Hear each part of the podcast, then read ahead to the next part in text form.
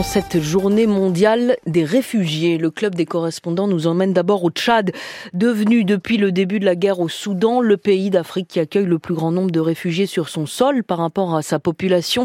Carole Valade, vous êtes N'Djamena, le Tchad, le Tchad qui vient d'adopter une loi particulièrement progressive, cité comme un modèle en matière d'asile par l'ONU, modèle aujourd'hui menacé par l'afflux de réfugiés soudanais. Oui, car ce sont déjà plus de 150 000 réfugiés soudanais qui ont franchi la frontière en provenance du Darfour pour la majorité. Le Darfour, d'où nous proviennent des informations particulièrement alarmantes concernant des massacres de grande ampleur et à caractère ethnique. Le flux de réfugiés, il est exponentiel, hein, plus de 30 000 arrivées juste pour la semaine dernière. Parmi eux, des centaines de blessés. Euh, les équipes médicales sont donc débordées, les conditions sont extrêmement difficiles et la zone est en passe de devenir impraticable à cause de la saison des pluies.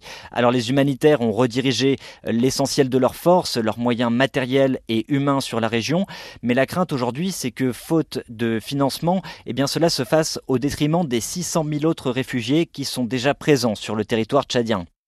Le Tchad qui accueille aujourd'hui plus de 750 000 réfugiés, c'est l'équivalent de 4% de sa population. D'où viennent ces réfugiés, Carole?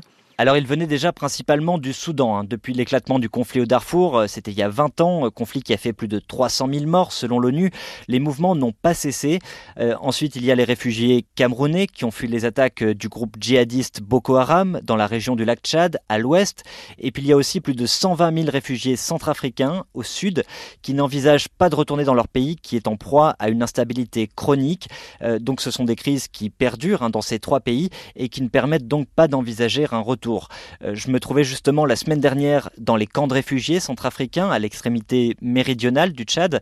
Euh, j'y ai notamment rencontré Elasco Sirikizi, un couturier, père de quatre enfants, qui a perdu l'usage de ses jambes et que sa femme a transporté sur son dos jusqu'au Tchad. Je me sens prisonnier de la vie, m'a-t-il confié. Des histoires comme la sienne, il y en a des, milliers. Et, ce qui est frappant, c'est la solidarité et, et surtout la générosité des Tchadiens qui les accueillent et qui partagent avec eux leurs maigres ressources. Mais bon, pour leur venir en aide, les moyens manquent cruellement.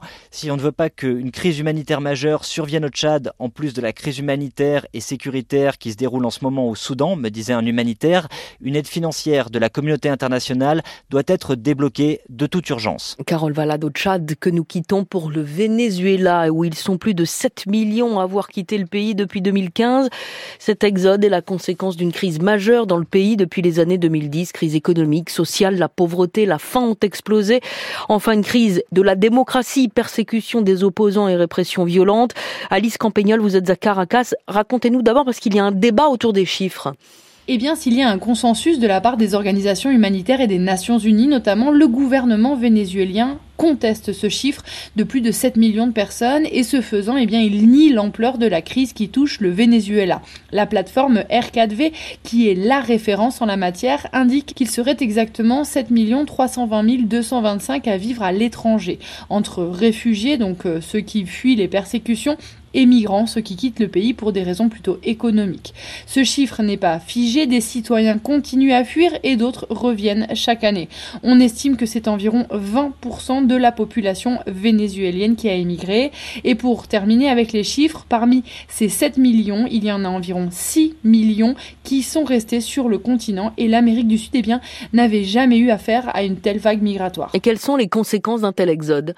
Eh bien, d'une part, il y a les conséquences internes. Il manque beaucoup de citoyens dans des secteurs clés, professeurs d'université, chefs d'entreprise, personnes qualifiées en général. Mais il manque également tout un ensemble de main-d'œuvre et cela ne facilite pas hein, une possible réactivation économique du pays.